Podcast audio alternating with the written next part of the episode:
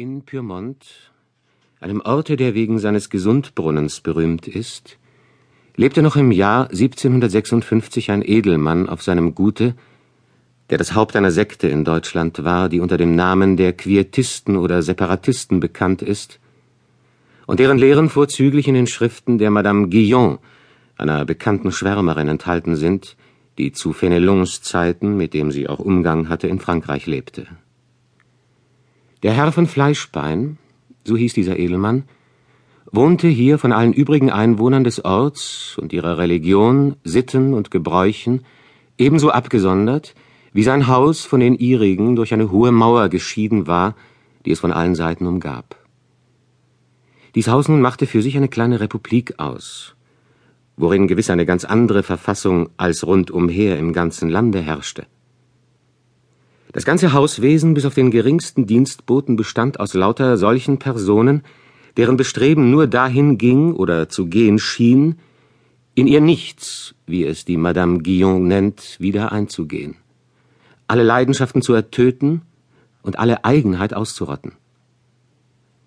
Alle diese Personen mussten sich täglich einmal in einem großen Zimmer des Hauses zu einer Art von Gottesdienst versammeln,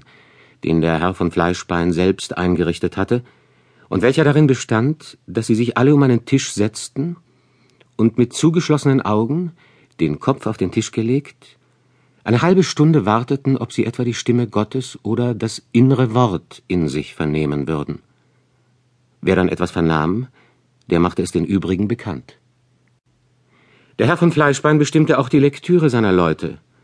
und wer von den Knechten oder Mägden eine müßige Viertelstunde hatte, den sahe man nicht anders als mit einer von der Madame Guillon Schriften, vom innern Gebet oder dergleichen in der Hand,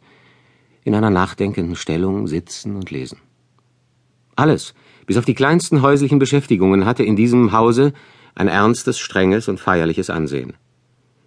In allen Minen glaubte man Ertötung und Verleugnung, und in allen Handlungen Ausgehen aus sich selbst und Eingehen ins Nichts zu lesen. Der Herr von Fleischbein hatte sich nach dem Tode seiner ersten Gemahlin nicht wieder verheiratet, sondern lebte mit seiner Schwester, der Frau von Prüschenk, in dieser Eingezogenheit, um sich dem großen Geschäfte, die Lehren der Madame Guillon auszubreiten, ganz und ungestört widmen zu können. Ein Verwalter namens H. und eine Haushälterin mit ihrer Tochter machten gleichsam den mittleren Stand des Hauses aus, und dann folgte das niedrige Gesinde. Diese Leute schlossen sich wirklich fest aneinander, und alles hatte eine unbegrenzte Ehrfurcht gegen den Herrn von Fleischbein, der wirklich einen unsträflichen Lebenswandel führte, obgleich die Einwohner des Orts sich mit den ärgerlichsten Geschichten von ihm trugen. Er stand jede Nacht dreimal zu bestimmten Stunden auf, um zu beten und bei Tage brachte er seine meiste Zeit damit zu, dass er die Schriften der Madame Guillon, deren eine große Anzahl von Bänden ist, aus dem Französischen übersetzte, die er denn auf seine Kosten drucken ließ und sie umsonst unter seine Anhänger austeilte. Die Lehren, welche in diesen Schriften enthalten sind, betreffen größtenteils jenes schon erwähnte völlige Ausgehen aus sich selbst und Eingehen in ein seliges Nichts Jene gänzliche Ertötung aller sogenannten Eigenheit oder Eigenliebe und eine völlig uninteressierte Liebe zu Gott, worin sich auch kein Fünkchen Selbstliebe mehr mischen darf, wenn sie rein sein soll, woraus denn am Ende eine vollkommene selige Ruhe entsteht, die das höchste Ziel aller dieser Bestrebungen ist. Weil nun die Madame Guillon sich fast ihr ganzes Leben hindurch mit nichts als mit Bücherschreiben beschäftigt hat, so sind ihre Schriften eine so erstaunliche Menge, dass selbst Martin Luther schwerlich mehr geschrieben haben kann. Unter anderem macht allein eine mystische Erklärung der ganzen Bibel wohl an zwanzig Bände aus. Diese Madame Guillon musste viel Verfolgung leiden und wurde endlich, weil man ihre Lehrsätze für gefährlich hielt, in die Bastille gesetzt, wo sie nach einer zehnjährigen Gefangenschaft starb.